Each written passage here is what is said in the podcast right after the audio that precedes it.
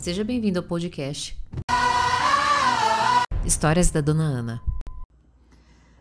Esses dias a minha pequena me viu chorando e na sequência eu fui ver ela no quarto, ela tava com as bochechas todas vermelhinhas assim, típico de quem havia chorado, né? Eu como psicóloga mãe, nada psicóloga, insisti para que ela me dissesse o que estava acontecendo. Não respeitei a pequena, fiquei ansiosa.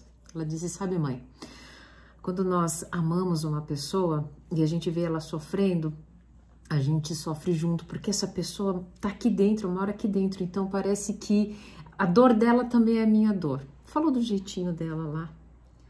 E eu falei assim, filha, tudo isso porque você viu a mamãe chorando? Ela falou, é, tudo isso porque eu te vi chorando. E eu fiquei pensando qual foi a última vez em um relacionamento que as pessoas sentiram isso que não fosse para um filho. Qual foi a última vez que você sentiu essa empatia, seja até mesmo por um amigo, por um parceiro que talvez seja mais fácil, né? Por um, ou até mesmo por um colega. É, sabe, dar um amor desta forma parece que perdeu o sentido. Nós não confiamos mais. Passamos por tantas situações degradantes, passamos tanto por, por julgamentos né, e ofensas que nós não permitimos mais. E numa, na sequência me veio o seguinte pensamento: tudo isso aconteceu porque nós não confiamos mais. E antes que você venha, né, já me atacando, dizendo, claro, como é que eu vou confiar nas pessoas? As pessoas me traíram, as pessoas sabotam, não dá, só me com filho e olhe lá. Nós não confiamos em nós mesmos. Nós nos sabotamos o tempo todo. A confiança não existe, a gente não entrega porque porque a gente tem medo.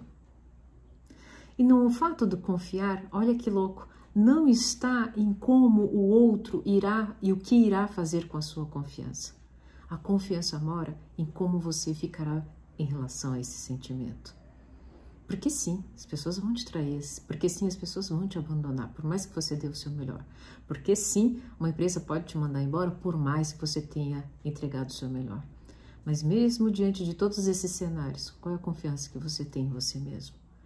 Qual foi, né, o sentimento que você cultivou por si e está seguro disso, independente do que o outro vai pensar? Eu, minha pequena, sem perceber, já estava praticando isso, queria reservar de mim, como se eu não fosse mais confiar nela e entregar uma vulnerabilidade minha diante dela. Imagina, a confiança está na certeza da sua atitude, que o outro irá fazer com isso já é problema dele. Então, não tenha medo. Meu convite aqui é para que você não tenha medo de confiar nas relações, principalmente na relação interna que você tem com você mesmo, porque isso irá refletir nas outras relações. Se esse vídeo fez sentido para você, eu tenho que atender agora. Coloca hashtag eu acolho nos comentários.